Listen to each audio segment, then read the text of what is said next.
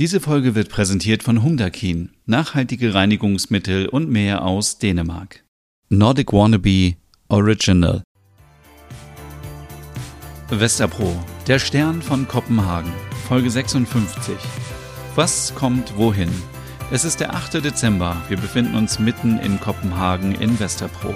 Es sind 2 Grad Celsius. Die Sonne geht um 8.24 Uhr auf und um 15.47 Uhr unter. Ein besonderer Tag in der dänischen Hauptstadt. Morgens in der Küche. Ja, Moa. Also wenn du damit nicht aufhörst, dann verweigere ich ab morgen das Frühstück mit dir. Wieso?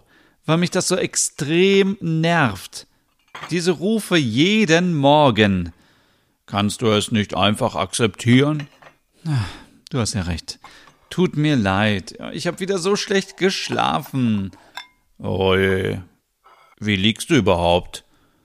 Gestern habe ich auf dem Rücken geschlafen.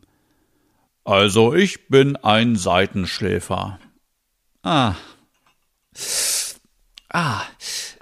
Was hast du? Ach, ach nichts. Kann ich helfen? Ach, ich ich befürchte nicht.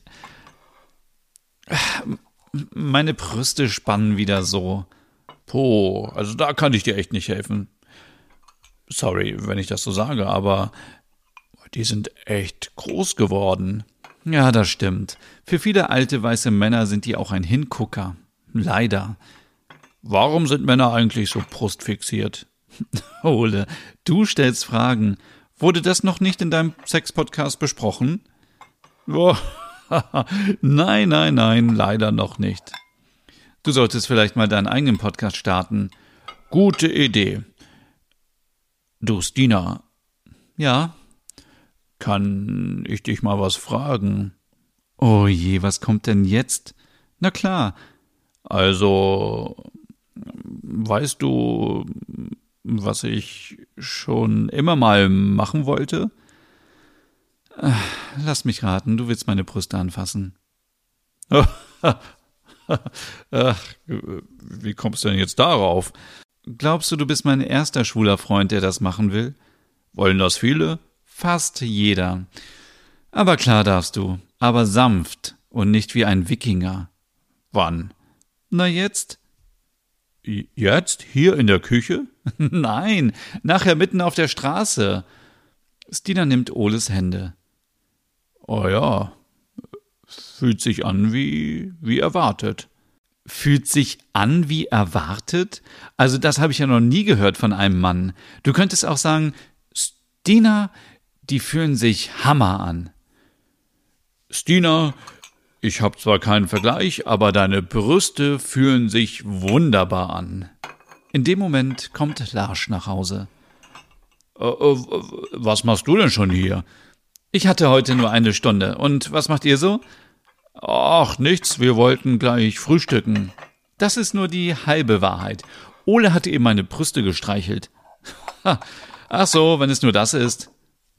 Es macht dir gar nichts aus? Nein, weißt du, wie oft Ole mir schon erzählt hat, dass er das mal gerne machen würde? Musst du denn alles verraten? Ach, Ole, du hättest mich doch einfach vorher fragen können. Wollen wir heute den Umzug weiter vorbereiten? Morgen kommen die Möbelpacker von Meret. Ja, wir müssen uns da mal ranhalten. Was machen wir eigentlich mit den alten Sachen, die wir nicht mehr brauchen? Wir könnten doch einen kleinen Flohmarkt in unserem Hof machen, oder? Im Hof? Ich weiß ja nicht. Ist das nicht zu klein? Ach, das wird schon passen. Ole, du hast deine Sachen hier in Lüngby gelassen, aber die Sachen von mir und ja, die von Merit und Larsch. Larsch antwortet, ihr dürft eine Sache nicht vergessen.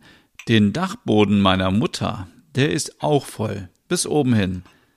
Auf dem Dachboden war ich nicht mehr seit. Erwähne es nicht. Nein, ist auch schon lange her. Wann wollen wir den Flohmarkt machen? Na, am besten übermorgen, dann ist alles weg. Und freitags haben viele doch schon ab Nachmittag Zeit. Dann lass uns doch eine Liste machen und direkt Preise dahinter schreiben. Lars sagt, Gute Idee. Ich werde auch heute noch meine Sachen aufräumen. Ich befürchte, dass einige Kartons auf dem Boden auch noch mir gehören, aber Merit hatte auch noch Spielzeug von mir aufbewahrt. Spielzeug brauchen wir für Stina. Für mich? Na, für dein Kind. Ach so, Ole, kannst du vielleicht Schilder malen mit der Info, dass wir einen kleinen, äh, wie heißt das? Löppe-Marke machen? Ja, so ähnlich. Aber ja, mache ich. Gehst du mit Lars durch die Wohnung und ihr schaut, was wir verkaufen wollen? Ja, das machen wir.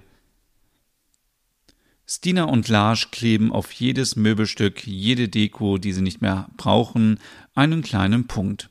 Sie waren sich nicht sicher, was Merit mitnehmen wollte. Viel war es nicht. Beide fanden das Organisieren von Möbelpackern übertrieben, aber wollten auch nicht selber tragen. Gegen Mittag in der WG. Stina klopft an das kleine Zimmer von Ole und Lars. Ole! Lars! Oh, was gibt's? Wir wollten gerade eine Runde dösen. Ich glaube, das Kind kommt. Was? Oh Gott, was sollen wir machen? Brauchen wir Wasser? Wir, wir, wir müssen ins Krankenhaus. Oh, ich schaue zu wenige Artserien. Stina lacht laut. Beruhig dich, das war doch nur ein Scherz. Oh, damit macht man keine Scherze. Tut mir leid. Ich wollte nur mal schauen, wie ihr reagiert. Wollt ihr wirklich schlafen? Na, jetzt nicht mehr. Lars, wollen wir deine Sachen mal durchgucken? Vielleicht können wir davon noch was verkaufen. Lars antwortet, ja klar, ihr beide habt schon Erfahrungen mit dem Aussortieren, wie ich hörte. Ja, wir könnten auch professionell Wohnungen entrümpeln. Nee, nee, lass mal. Schatz, willst du die Kartons vom Boden holen und wir schauen die dann gemeinsam durch? Du bist doch so stark. Kann ich machen. Ich bin gespannt, was Lars so in seinen Kartons hat. Ich weiß gar nichts über ihn. Vielleicht hat er ein paar Erinnerungen da drin. Kann sein. Wir haben die Sachen damals geholt, als er hier einzog. Das war eine aufregende Zeit. Ich erinnere mich. Weihnachten war trotz Lockdown richtig schön. Sollen wir dieses Jahr Merit und Axel zum Essen einladen? Gute Idee. Nur was sollen wir kochen? An Axels Kochkünste kommen wir nicht ran. Ach, ich muss mich mal setzen. Komm ins Bett. Oh, oh, das ist echt unbequem, muss ich schon sagen. Ja, ja, morgen kommt unser neues Bett. Ach, was für ein Zufall. Meins auch. Wie? Hast du dir jetzt auch eins bestellt? Ja, Sören hat mich doch beraten auf dem Weihnachtsmarkt. Und dann warst du noch bei Ikea? Nee, ich war zu faul. Ich habe es online bestellt, aber die liefern das. Dann können wir endlich alle wieder gut pennen. Wofür hast du dich denn entschieden? Lass dich überraschen. Lars kommt zurück. Lasst euch überraschen, was hier alles drin ist. Oh, nicht aufs Bett, das ist doch alles staubig. Stell mal unten hin. Oh, darf ich reinschauen? fragt Stina vorsichtig. Natürlich, ich habe nichts zu verbergen.